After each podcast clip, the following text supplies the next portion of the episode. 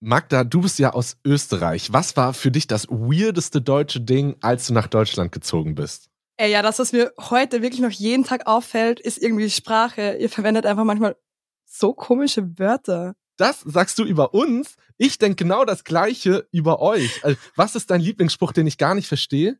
Ähm, das ist immer dieses, äh, geht sich das aus? Ja, geht sich das aus? Bis heute weiß ich nicht, was das heißt, Hä, das aber macht so Sinn. ist auch egal. Lass uns loslegen. Wir haben über einiges zu reden, unter anderem auch über Funk.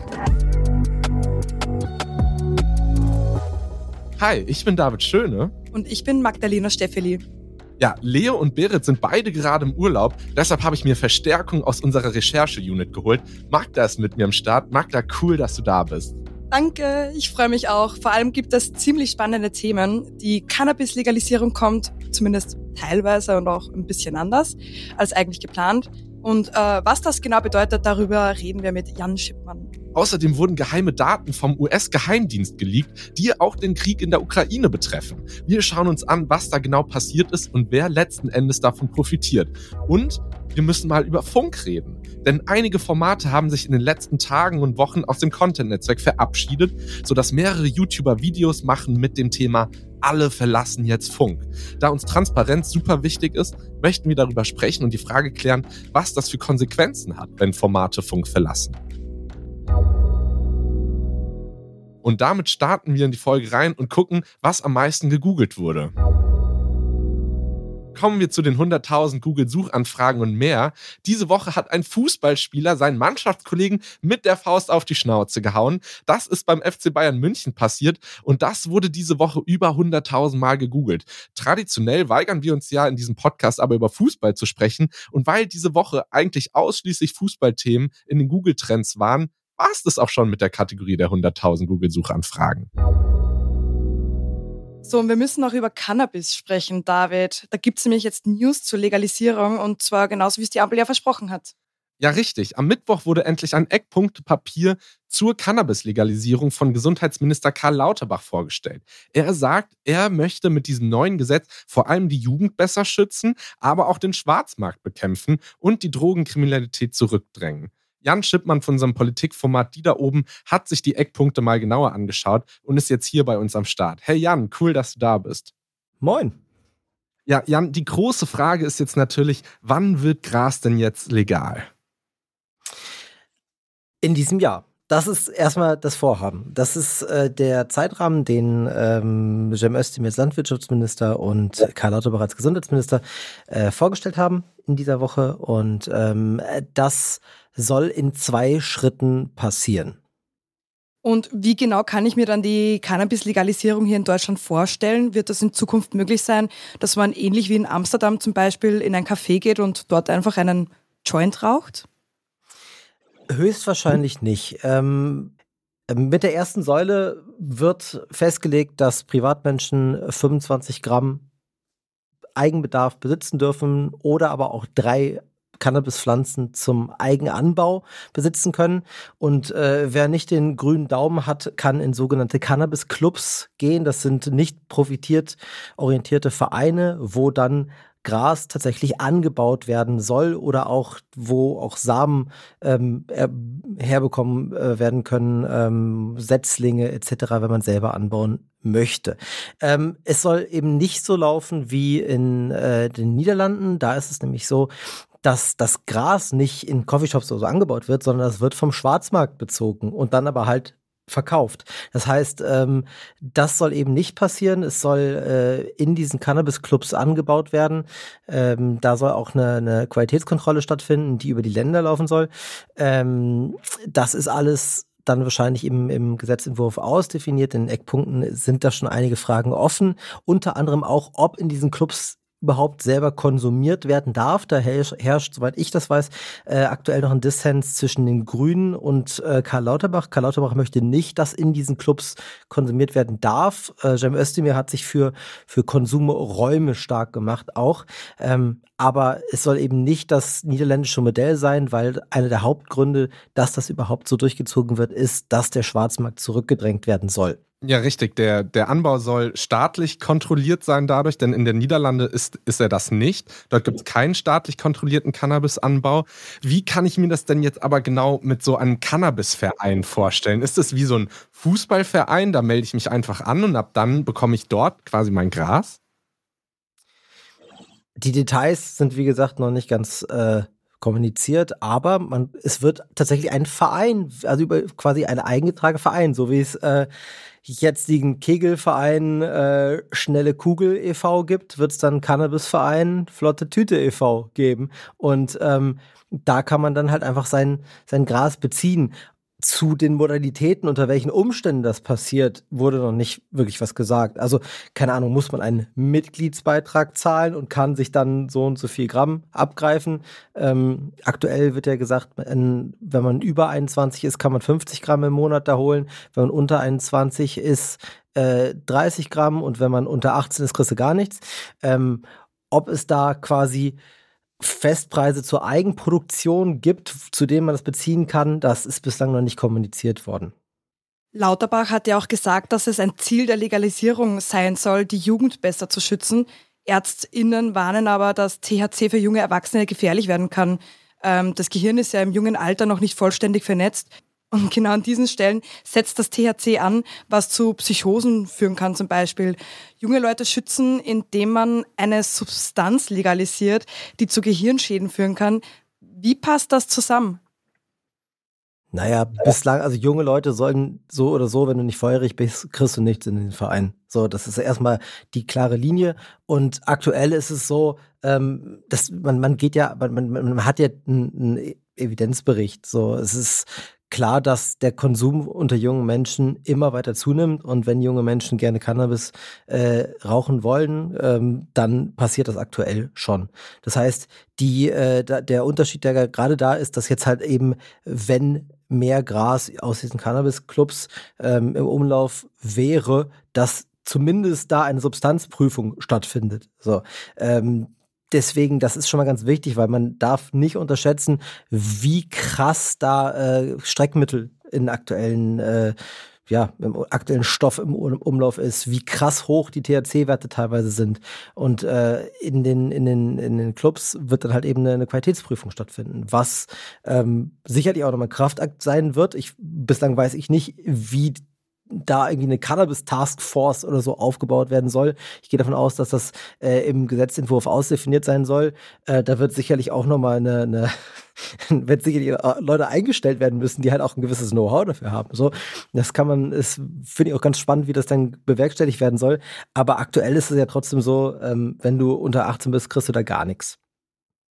Wir haben auf dem Funk Insta-Account auch schon einen Post über die Legalisierung gemacht und da kam eine Frage besonders häufig vor und zwar, wie sieht es aus mit dem Autofahren im Verhältnis zum Konsum von Cannabis? Denn da ist es so, dass Cannabis noch lange nachweisbar ist und das deshalb sehr schwierig ist. Und deshalb stellt sich jetzt die Frage, darf man dann in Zukunft Auto fahren, wenn man vielleicht zwei, drei Tage vorher äh, Gras konsumiert hat?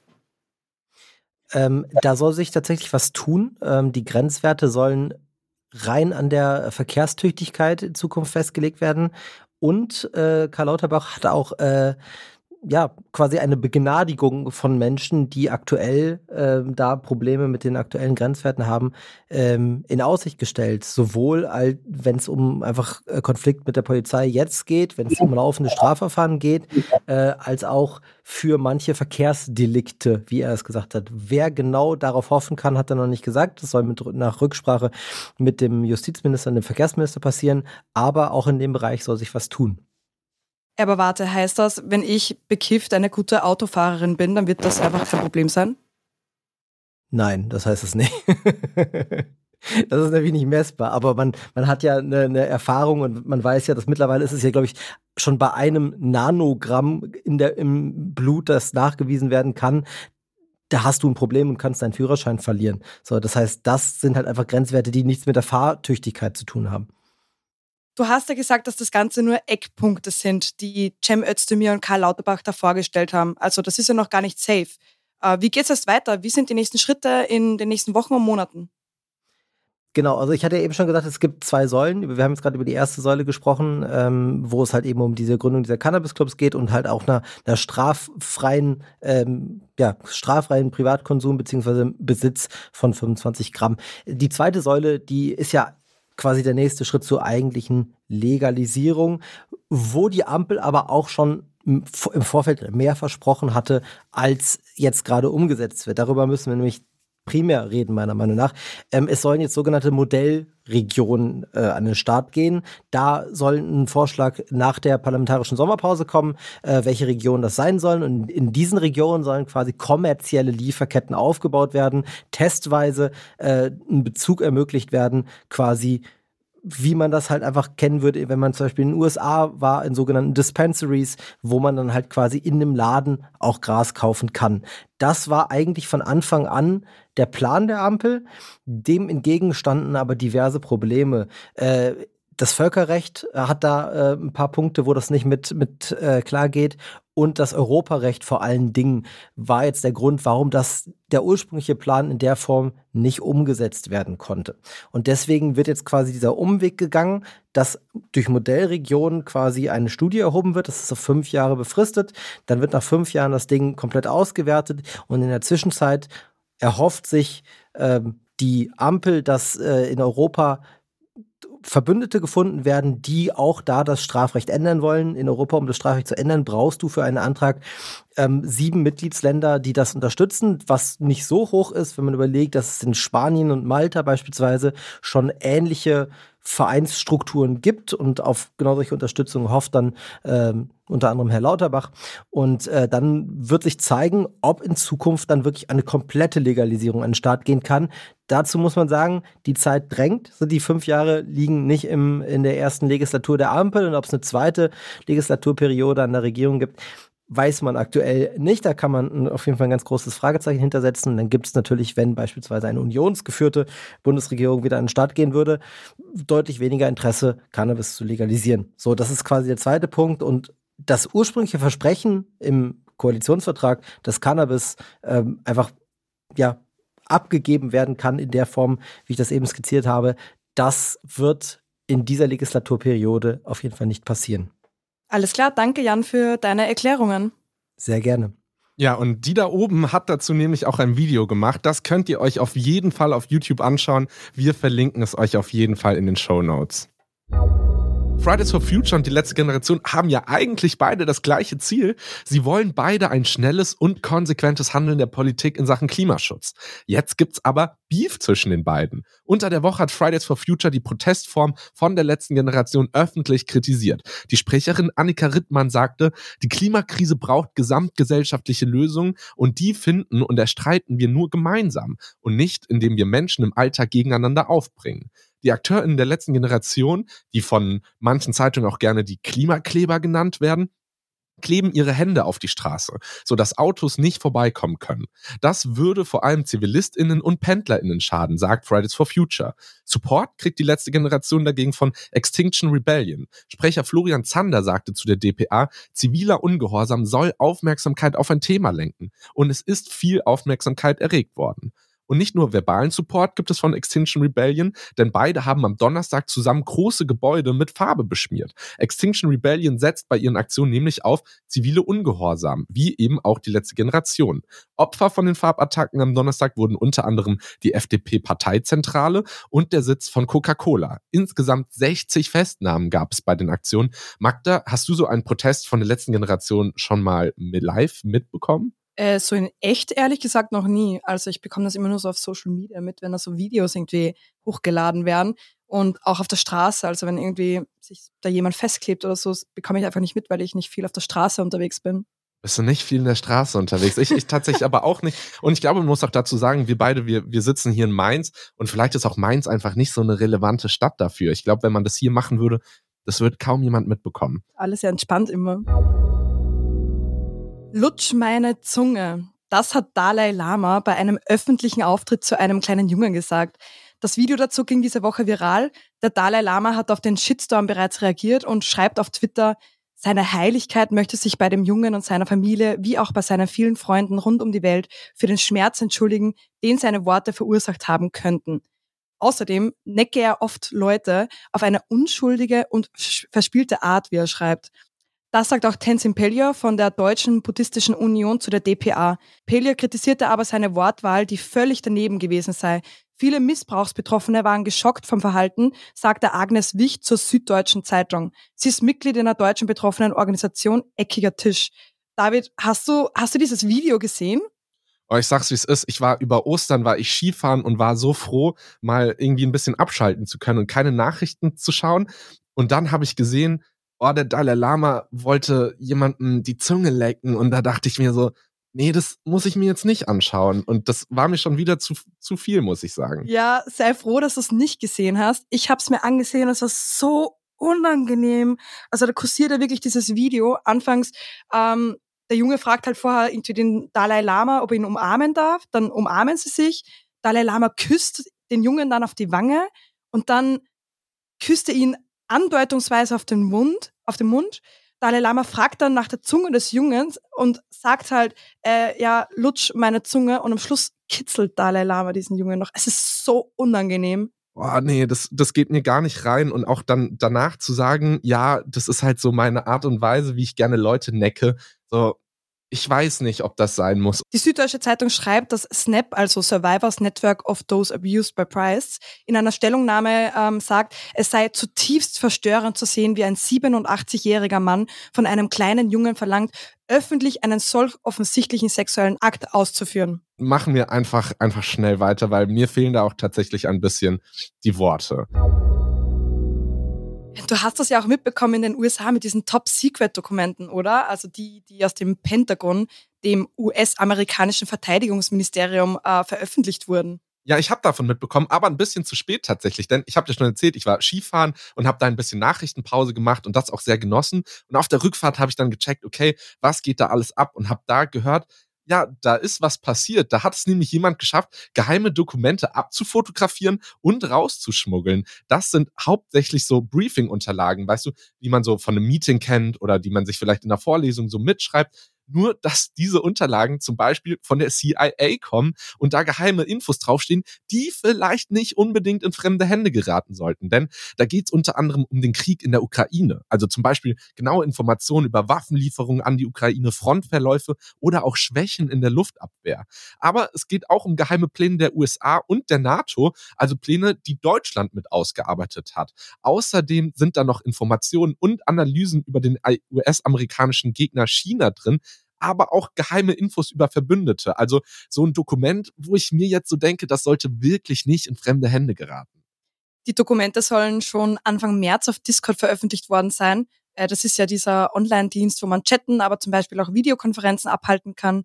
Äh, und danach wurden sie nochmal von pro-russischen Militärbloggern auf Telegram verbreitet. Und da frage ich mich schon, wie können so geheime Dokumente einfach an die Öffentlichkeit gelangen? Ja, das finde ich auch irgendwie ziemlich krass. Und da gab es ja erstmal Gerüchte, dass Russland selbst mit dem Leak was zu tun hat, unter anderem um die USA und die Ukraine zu diskreditieren. Russland bestreitet es aber, natürlich. Äh, und es klingt fast ein bisschen wie so ein alter James Bond-Film, aber so ist es anscheinend gar nicht, denn am Donnerstag wurde ein 21-Jähriger vom US-Militär festgenommen. Der offizielle Grund der Festnahme ist unbefugte Entfernung, Aufbewahrung und Übermittlung von Verschlusssachen. Der US-Justizminister Merrick Garland hat das schon bestätigt. Dieser 21-Jährige scheint also der Typ zu sein, der das alles veröffentlicht hat und das alles unter dem Usernamen OG. OG. Okay, das ist so der Username. Ja, das macht die ganze Geschichte irgendwie nochmal absurder. Und warum veröffentlicht ein 21-Jähriger diese Dokumente? Ja, und das ist eben genau diese große Frage, denn das Motiv oder die Motivation ist noch unklar. Denn feindselig gegenüber der US-Regierung soll er wohl nicht sein. Und dann stellt sich noch mehr die Frage, warum macht man dann das? Die anderen Chatnutzer sagen auch, dass er kein russischer oder ukrainischer Agent sei. Da wiederholt sich nochmal die Frage, warum macht man sowas? Aber klar, die USA möchte natürlich auch wissen, was sein Motiv war. Ich glaube, jeder möchte wissen, was sein Motiv war. Die Ermittlungen laufen da wahrscheinlich in diesem Moment auf Hochtouren, also stand Freitagmorgen 10.30 Uhr in Deutschland. Ja, und sollte er wirklich für die Veröffentlichung der Dokumente verantwortlich sein, wird die Strafe auf jeden Fall richtig heftig ausfallen. Die Anklage fällt unter das Spionagegesetz und das sagt bis zu zehn Jahre Haft pro Vergehen. Pro Vergehen. 300 Dokumente hat er veröffentlicht und wenn jedes Dokument als einzelnes Vergehen gewertet wird, dann wird das ganz sicher eine lebenslange Haftstrafe. Ja, oder wir kennen ja die Strafen in den USA, dann sind es halt einfach wirklich mal so entspannte 500 Jahre Haft. Easy. Und selbst wenn sich herausstellen sollte, dass der Verdächtige dahinter steckt und danach sieht es halt gerade aus, bleibt die Frage, wie kann denn sowas in Zukunft verhindert werden? Denn so ein Datenleak ist für die US-Regierung nichts Neues. Anscheinend haben die USA schon seit vielen Jahren ein großes Sicherheitsproblem. Das sagt zumindest Thomas Ried im ARD-Interview. Der ist Politikwissenschaftler und Sicherheitsexperte von der John Hopkins University in den USA. Es ist natürlich immer eine Überraschung, wenn ein derart hoch eingestuftes äh, Classified äh, Informationsleck nach außen kommt. Und von daher, natürlich wird die Regierung überrascht sein, auch überrascht sein davon, wie diese äh, äh, Dokumente öffentlich geworden sind. Es war eine sehr komplizierte Geschichte zuerst mal. Aber wichtig zu sagen ist auch, dass wir eine Geschichte haben in den USA seit äh, circa 13 Jahren haben wir eine, eine, ein wiederkehrendes Problem großen Leaks. Manning, Cablegate, Snowden, ein anderes großes CIA-Leak, Vault 7, noch ein NSA-Leak, Shadow Brokers. Äh, und jetzt dieses Discord-Leak unter dem Namen ist es bekannt geworden zeigt doch an, dass es ein grundsätzliches Problem gibt. Das amerikanische nachrichtendienstliche System äh, trieft gewissermaßen wie ein alter Kran äh, mit Informationen und da muss man mal mit einer größeren Reform rangehen an dieses Problem. Hast du dir diese Bilder von diesen Dokumenten mal angesehen? Ich dachte am Anfang so, ey, die sehen so fake aus, aber die US-Sicherheitsbehörde hat schon bestätigt, die sind echt. Ja, zum Beispiel die Ukraine, die hat ganz schnell gesagt, viele Dokumente sind wohl gefälscht aber in den geheimen Dokumenten gab es auch viele Infos über die Ukraine. Und dann ist ja irgendwie klar, dass die sich jetzt Sorgen machen, was das für die Kriegsführung der Ukraine bedeuten könnte. Aber die ukrainische Regierung, die gibt sich eigentlich voll entspannt und sagt, das würde die geplante Großoffensive nicht beeinträchtigen. Der ARD-Korrespondent Vassili Golod hat in Kiew mit einem hohen Sicherheitsberater von Zelensky gesprochen und schätzt das so ein. Natürlich wird niemand in der Ukraine sagen, klar, das ruiniert unsere gesamten Pläne. Das sagt auch Danilov nicht. Er sagt, es gibt nicht nur eine Option, selbst drei Optionen äh, seien nicht die, die auf dem Tisch liegen, sondern es gäbe wesentlich mehr. Danilov sagt auch, die Entscheidung darüber, wann eine solche ähm, Operation durchgeführt wird, wer daran beteiligt ist, in welcher Richtung sie stattfindet, das alles sei einem ganz kleinen Kreis vorbehalten. Darüber seien auch die Partner nicht im Detail informiert. Das entscheidet nämlich der Oberbefehlshaber, das ist Volodymyr Zelensky, zusammen mit einem kleinen Kreis im allerletzten Moment so hat Danilov das formuliert. Und er sagt, ähm, man müsse abwarten und die Welt äh, werde sehen, wann diese Offensive beginnt. Aber nochmal, die offizielle Position der Ukraine ist, diese Dokumente haben keinen unmittelbaren Einfluss auf die geplante Gegenoffensive. Okay, ja, wenn die Ukraine da so entspannt ist, äh, wird dann dieser Leak gerade nur so mega aufgebauscht oder ist das wirklich so was mega Großes und ein schwerwiegender Fall? Ja, das kommt voll drauf an, wen man fragt. Also Südkorea und die Ukraine reden die Bedeutung der Dokumente eher klein. Die USA sagen aber, sie würden diesen Leck schon sehr ernst nehmen. Biden hat aber auch gesagt, dass er keine unmittelbare Gefahr sehen würde, weil die Dokumente angeblich keine Informationen enthalten würden, die große Konsequenzen hätten. Aber ich meine, was soll der Präsident der USA auch sagen? Äh, die USA möchte natürlich weiterhin nach außen so auftreten, als ob sie Herr der Dinge sind und alles im Griff haben. Der deutsch-amerikanische Sicherheitsexperte Thomas Ried von der John Hopkins University dagegen sagt im Interview mit der ARD, das Leak ist ausgesprochen wichtig. Ich würde persönlich äh, das als eins der schädlichsten und detailliertesten äh, Informationslecks der jetzt der letzten zwei Jahrzehnte betrachten. Eins von vielleicht zweien oder dreien. Also absolut mit Snowden auf dieser Ebene einzuordnen. Ähm, sehr viele Details sind neu. Äh, ohne Frage, das sehen Sie bereits an der Reaktion von Südkorea zum Beispiel, an der Reaktion von Israel, äh, wo klar wurde, die Amerikaner haben hier auch Verbündete äh, ausgesperrt, was übrigens völlig normal ist und nicht gewissermaßen diese Aufregung produzieren sollte. Ähm, sehr viele Details drin zu dem Kriegsgeschehen in der Ukraine. Äh, die auch sehr unangenehm für die Ukraine sein müssen, aber vor allem unangenehm für Russland, weil klar ist, äh, was alle vermutet haben, die sich mit dem Thema befassen, nämlich dass die amerikanischen Nachrichtendienste unglaublich detaillierte, granuläre Erkenntnisse produzieren können über russische Planung und russische Ausrüstung. Man muss aber auch sagen, die Geschichte mit diesen Dokumenten, die ist noch nicht endgültig geklärt. Vieles ist noch unklar. Klar ist aber, ein 21-jähriger Junge wurde verhaftet. Wenn in den nächsten Wochen da noch irgendwas Spannendes passiert, und da ist wahrscheinlich davon auszugehen, dann erfahrt ihr es hier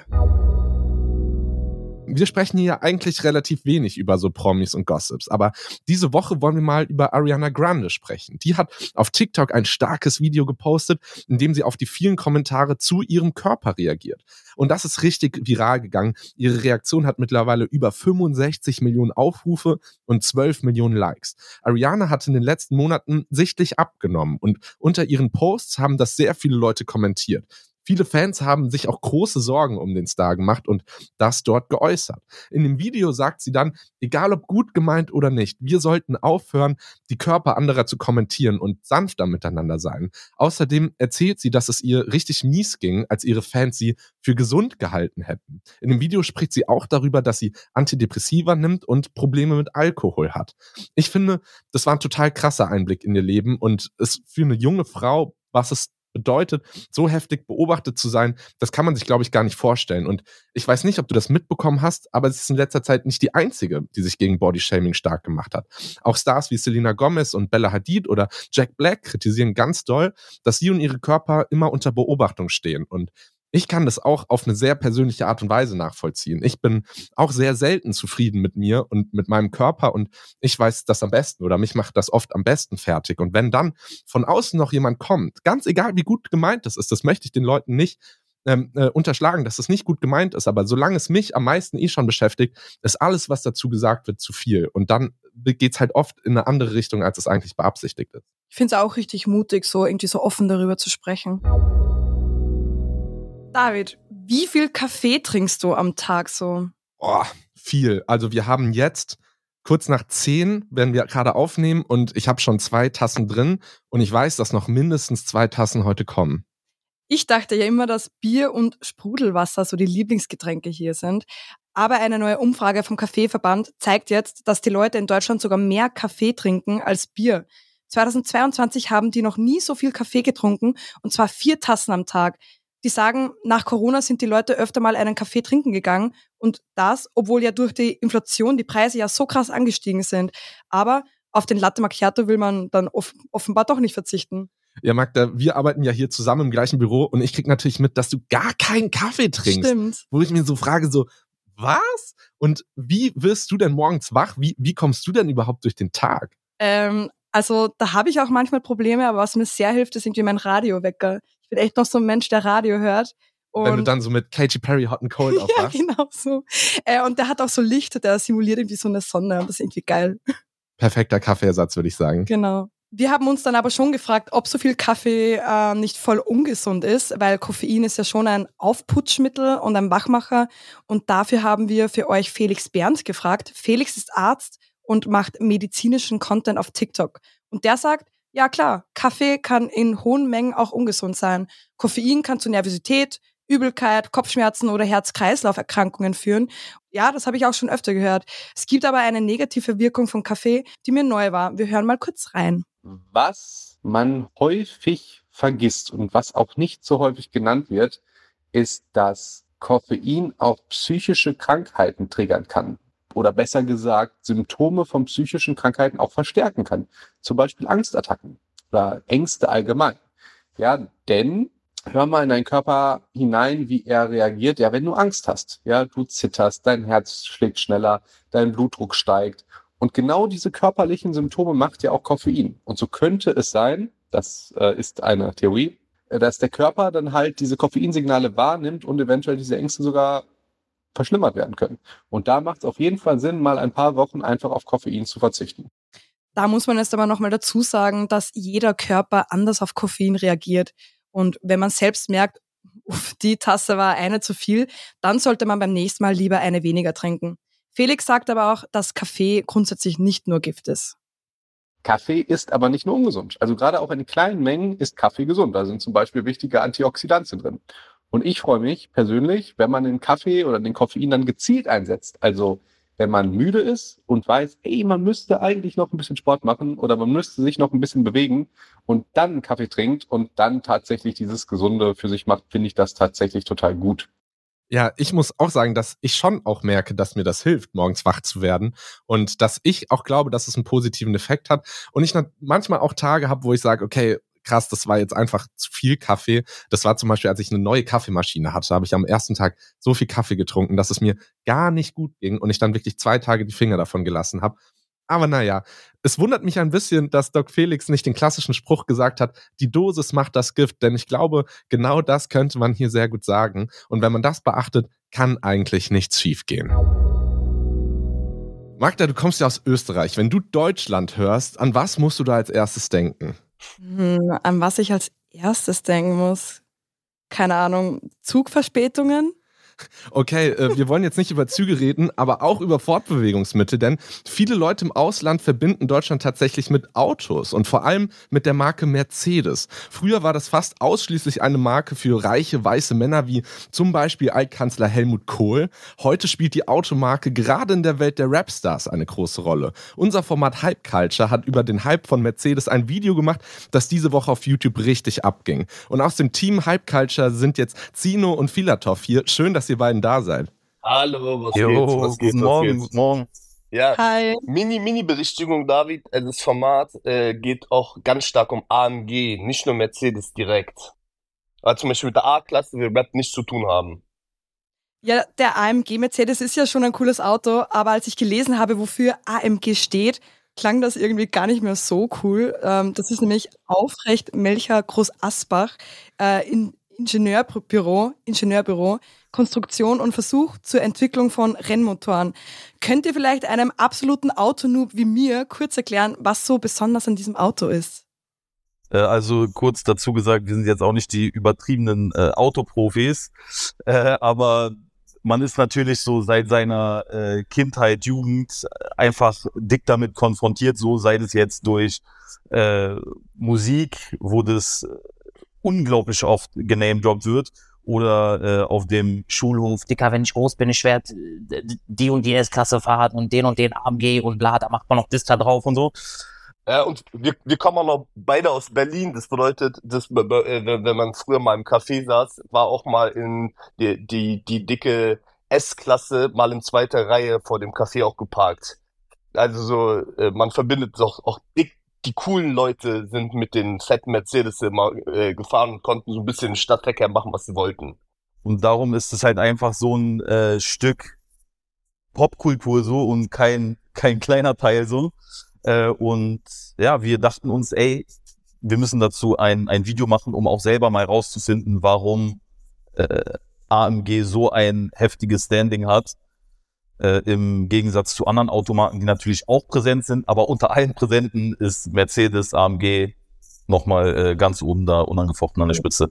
Ja, und das ist ja voll interessant, denn in dem Video zeigt ihr Ausschnitte aus Rap-Songs, wo halt AMG drin vorkommt und das sind ja super viele. Ey, und wir haben dick, dick, dick rausgekürzt nochmal. Also wir könnten, glaube ich, so ein 20-Minuten-Video nur mit AMG Aneinanderreihung machen.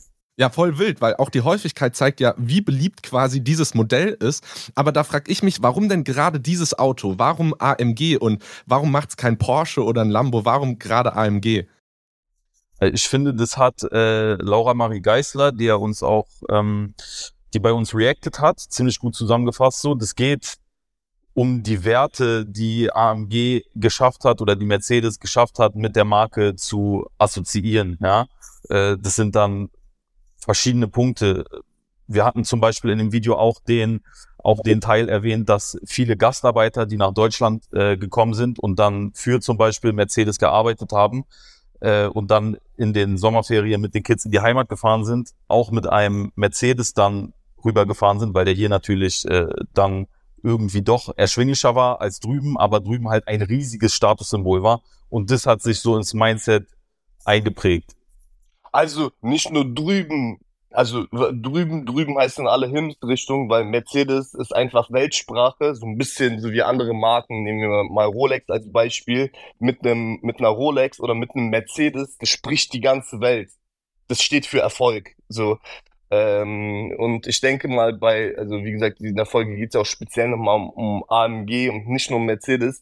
Ähm, AMG hat es irgendwie geschafft, dass die Klasse von Mercedes, also es ist ein Klassewagen, der Wagen hat Stil, ja, aber mit einem Sportmotor, also mit richtig Wumms nochmal dahinter. Also quasi die äh, Pro Premium Extra Extra Wurst Variante. Und immer mehr Leute stellen ja gerade von Verbrennermotor auf Elektro um. Könnt ihr euch irgendwie vorstellen, dass das Elektroauto sich auch mal im Deutschrap und der urbanen Kultur durchsetzen könnte? Also irgendwann wird es mit Sicherheit äh, passieren, passieren müssen. Ja, aktuell äh, sind die aller allermeisten noch auf dem Grind, dass sie sagen, ey Verbrenner, bitte stirb nicht aus, so das macht viel mehr Spaß damit. Äh, mir würde jetzt auch spontan kein Song einfallen, wo jetzt äh, ein Elektroauto so sehr, sehr, sehr prominent gedroppt wurde. Ja, ich, ab und zu, hier und da fällt man Tesla. Also ich habe auch Teslas auf jeden Fall schon Musikvideos gesehen. Also so, kann mir schon vorstellen, natürlich ist die Zukunft, aber äh, gerade macht auch der Verbrenner sehr viel Spaß. Ich fand's witzig in den Kommentaren zu lesen, endlich äh, mal eine andere Meinung im öffentlich-rechtlichen. Nicht nur Elektroautos ist der Shit, sondern auch der Verbrennermotor, wo wir uns so ein bisschen gedacht haben, hä, also das ist doch auch eine sehr, sehr verbreitete Meinung. Also diese, diese Meinung, dass Elektro der Shit ist, ist bei uns ehrlich gesagt noch gar nicht so, so angekommen. Seid ihr schon mal Elektro gefahren? Jetzt an euch beide? Ich bin, ich bin schon mal Elektro gefahren und es ist irgendwie super wild, weil man absolut nichts hört. Und ich kenne auch, kenne auch viele, die mit Autofahren halt auch irgendwie Geräusche verbinden und eben dieser, dieser Motor, der halt, der halt Lärm machen muss. Und wenn man das gewohnt ist, ist das halt sau weird auf eine Art, wenn du plötzlich gar nichts mehr hörst. Das heißt, du hörst nicht, ob der Motor an ist oder aus. Und ich glaube, für viele ist halt dieser, dieser Fahrspaß, sage ich jetzt mal, auch natürlich mit Geräuschen verbunden. Sino, was hat, was hat Hakan Abi nochmal mit den Boxen erzählt? Das sind Elektroautos Boxen so eingebaut werden? Ach so, äh, das ist, das geht nicht nur bei Elektroautos, Digga. Das geht äh, quasi wie eine Box, die du an den, an den Auspuff machst, dass dein Standardauspuff dann auch nach außen so klingt, als wäre das äh, ein noch fetterer Sportwagen so. Aber das wird bei Elektroautos äh, anscheinend auch gemacht, dass du ja Elektro fährst, aber das nach außen so Geräusche hast. ja. Aber ich denke, das wird sich dann irgendwann in den nächsten ein, zwei, drei Generationen äh, einpendeln, dass dann alle eh nur noch auf, auf Elektro sind. Und wer wird dann der erste Rapper sein, der drüber rappt? Was sagt ihr? Ein junger, es wird ein sehr, sehr junger Rapper sein, vermute ich mal. Also einer, der zu dem Zeitpunkt dann 18 oder 21 sein wird, denn der, der Jugend, der gehört die Zukunft. Stark. Alles klar. Ja, wie der Hype genau entstanden ist und was der Bundeslandwirtschaftsminister Cem Özdemir zu Mercedes sagt, könnt ihr euch bei YouTube auf dem Channel von Hype Culture angucken. Den Link zum Video packen wir euch in den Show Notes. Danke euch beiden. Danke euch. Klar, Dankeschön. Jetzt kommen wir zu einem Thema, das sich irgendwie ein wenig weird anfühlt, denn wir sprechen über uns selber, über Funk. Äh, es gab die Woche viel Aufmerksamkeit rund um Formate, die angekündigt haben, in Zukunft nicht mehr Teil des Funknetzwerks zu sein. Es gibt Neuigkeiten. Ich bin nicht mehr bei Funk. Videos machen wird äh, wahrscheinlich immer mindestens mal ein Hobby bleiben. Aber beruflich zusammen mit Funk schließt sich hier für mich erstmal ein Kapitel. Ja, Leroy hat sich nach über zwei Jahren aus dem Netzwerk verabschiedet und Mai war mit ihrem Kanal MyLab tatsächlich seit der Gründung des Content-Netzwerks dabei. Vor kurzem hat auch der Kanal Dinge erklärt, kurz gesagt, seinen Austritt bekannt gegeben und die Jungs von Simplicissimus sind auch nicht mehr da. Darauf wurde die Meldung laut alle verlassen Funk. Und ob das wirklich stimmt, was das für uns bedeutet und ob das nicht vielleicht sogar gut ist, das besprechen wir mit Maike. Sie ist Head of Content hier bei Funk. Hi Maike, cool, dass du am Start bist und mit uns so offen über das Thema sprichst. Hallo, danke, dass ich heute da sein darf. Immer mehr Formate beenden ja ihre Zusammenarbeit mit Funk. Zumindest wirkt das gerade so. Auffällig ist ja dabei, es sind durchaus große und sehr reichweitenstarke Formate, wie Simplicissimus, kurz gesagt Leroy MyLab. Wie sehr schmerzt sowas? ja, also tatsächlich ist es gerade eine richtig emotionale Zeit, in der wir gerade alle sind. Ähm, Gerade gestern Morgen haben, glaube ich, viele von uns bei Funk auch äh, die Zeit in den Kommentarspalten bei Leroy und bei MyLab verbracht äh, und sich das Ganze angeschaut und auch die Reaktion der Community gecheckt. Ähm, und es ist emotional auf allen Seiten. Also wir ähm, ja, können nicht mehr mit Creators zusammenarbeiten, mit denen wir lange zusammengearbeitet haben, die wir teilweise sogar von Tag eins mit begleitet haben, wie bei Mai. Ähm, diese Creator verändern was in ihrem Leben und ziehen weiter ähm, oder ändern ihre Situation, an der sie Content produzieren. Äh, und was wir natürlich auch sehen, die Community ähm, merkt, dass ja, dass da irgendwas zu Ende geht und dass da irgendwas weitergeht und dass äh, bei Funk vielleicht jetzt Dinge nicht mehr so sind, wie sie sie gekannt haben. Das bezieht sich, betrifft auch natürlich viele Leute, die schon von Anfang an dabei waren. Das hatten wir bei Mai oft gelesen. Hey, ich habe dich schon ganz früh verfolgt und deine Reise mitbekommen. Und das sind natürlich alles äh, Emotionen, die wir verarbeiten müssen, auch wenn wir ein bisschen auch geahnt haben, dass das äh, so eine Phase ist, in die wir jetzt reinkommen, seit ein paar Monaten und auch vielleicht noch in den nächsten Monaten. Du sagst, wir können nicht mehr mit Creatorinnen zusammenarbeiten. Was heißt das denn, wir können nicht mehr? Was stecken da für Gründe dahinter? Ist das irgendwie Geld? Äh, ja, das ist ja das große, äh, die große Frage, die im Raum steht, ist das immer Geld oder entscheidet Funk das, schmeißt Funk Menschen raus? Ähm, und die Gründe dafür sind ja tatsächlich sehr, sehr vielfältig. Ähm, wir jetzt zum Beispiel auch bei Mai gesehen haben, die gesagt hat, sie möchte sich auf Fernsehen konzentrieren und es ist auch, man kann sich das eigentlich nicht so vorstellen, ähm, dass wir einmal einen äh, Termin einstellen oder unsere Creator stellen einen Termin ein und dann sagt die jeweils die jeweilige Partei, ich will nicht mehr, sondern es sind oft ähm, ja gemeinsame Entscheidungen, die über eine relativ lange Zeit wachsen oder die vielleicht auch schon früh an irgendeinem Punkt klar waren, dass es, dass es irgendwann so kommt. Bei Funk ist es eben so, ähm, wir sind beauftragt, ähm, Programm für die Zielgruppe 14 bis 29 zu machen. Und wir befinden uns in einem Markt, im Social Media Markt, der sich sehr, sehr, sehr schnell wandelt. Äh, und gleichzeitig machen wir gerade den ersten großen Generationswechsel durch. Denn ähm, als Funk angefangen hat, 2016, war diese Zielgruppe, die wir angesprochen haben, zu großen Teilen Millennials.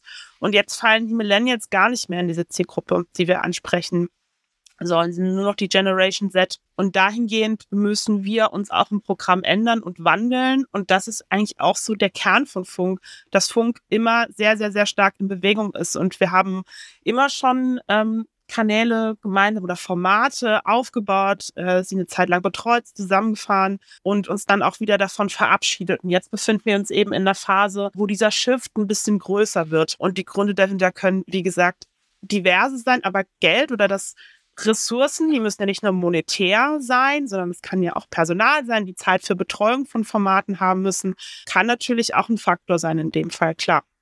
Ja, der dunkle Parabelritter hat es in der Reaction auf Leroy gesagt, dass es halt auch für Creator irgendwann so ist, dass der freie Markt einem quasi mehr monetär bieten kann, als es halt ein öffentlich-rechtliches Netzwerk ist. Das bedeutet, du hast es auch schon gesagt, Geld kann durchaus ein Grund sein.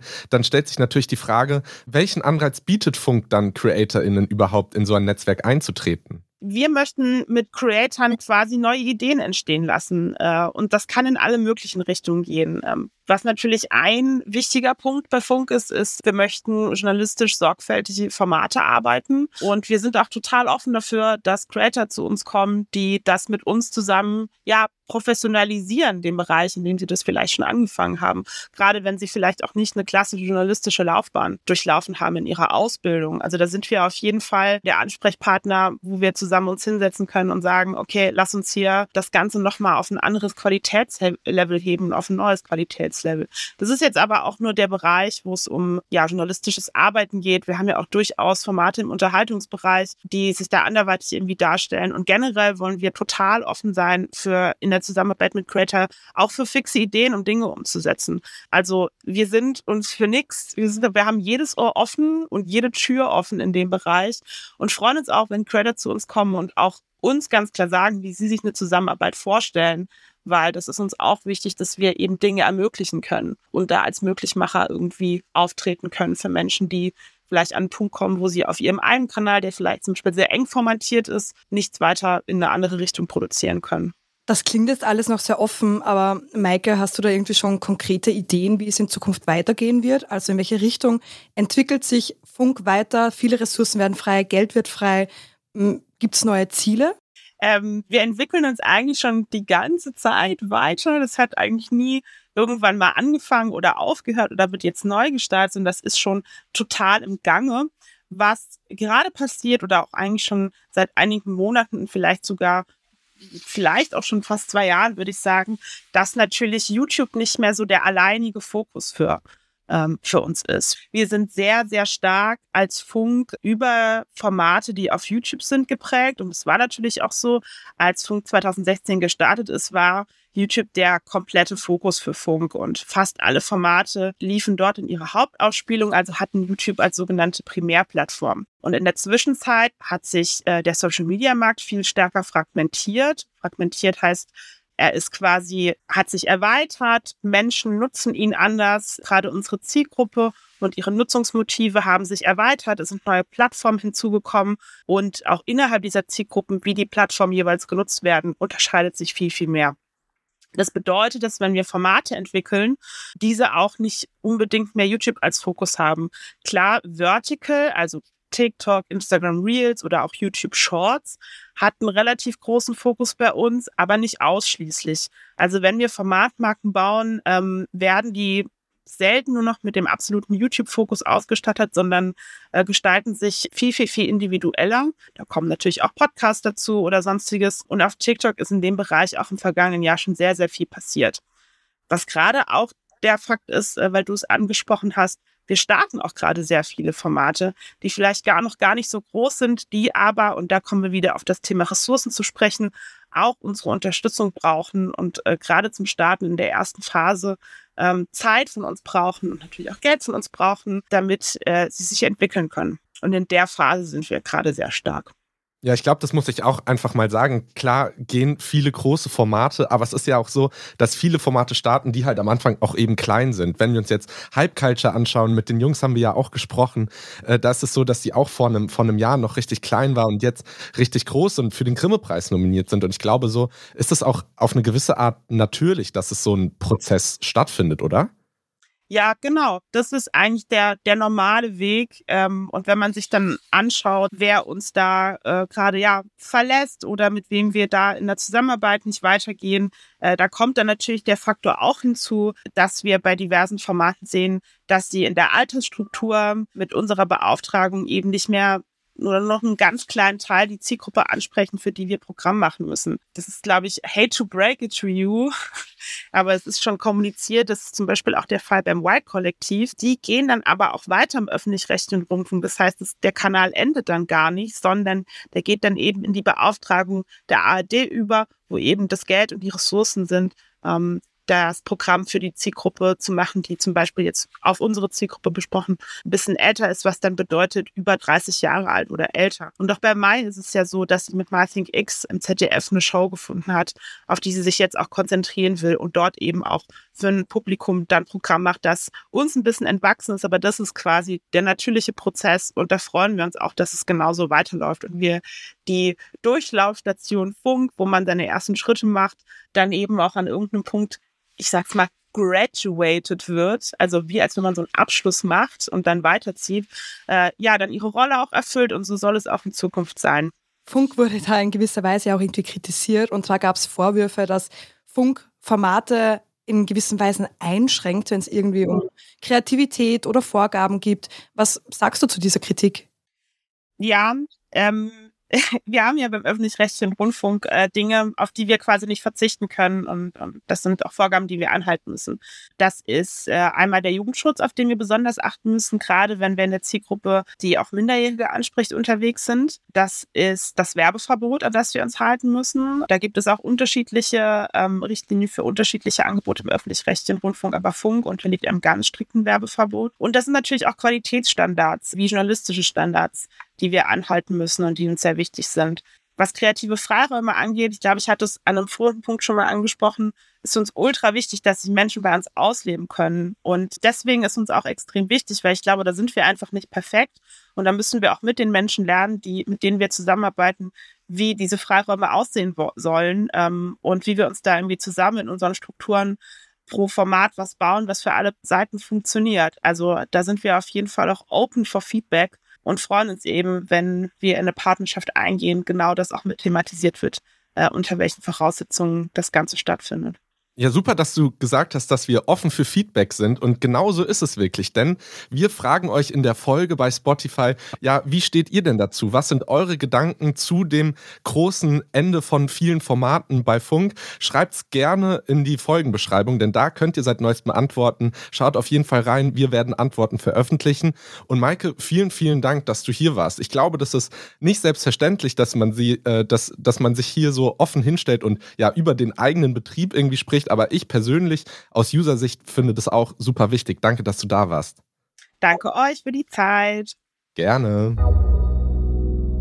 Das war's mit den Themen für diese Woche. Schreibt uns gerne, wie ihr die Folge findet. Danke an euch alle, die zugehört haben. Mein Name ist David. Ich bin Magda. Wir sind Funk. Funk ist ein Angebot von ARD und ZDF. Und wir haben als Infotier diese Woche das Huhn. Ciao. Viert euch. Und zum Schluss haben wir wieder mal eine Empfehlung für euch. Und zwar der neue Funk-Podcast Scambit.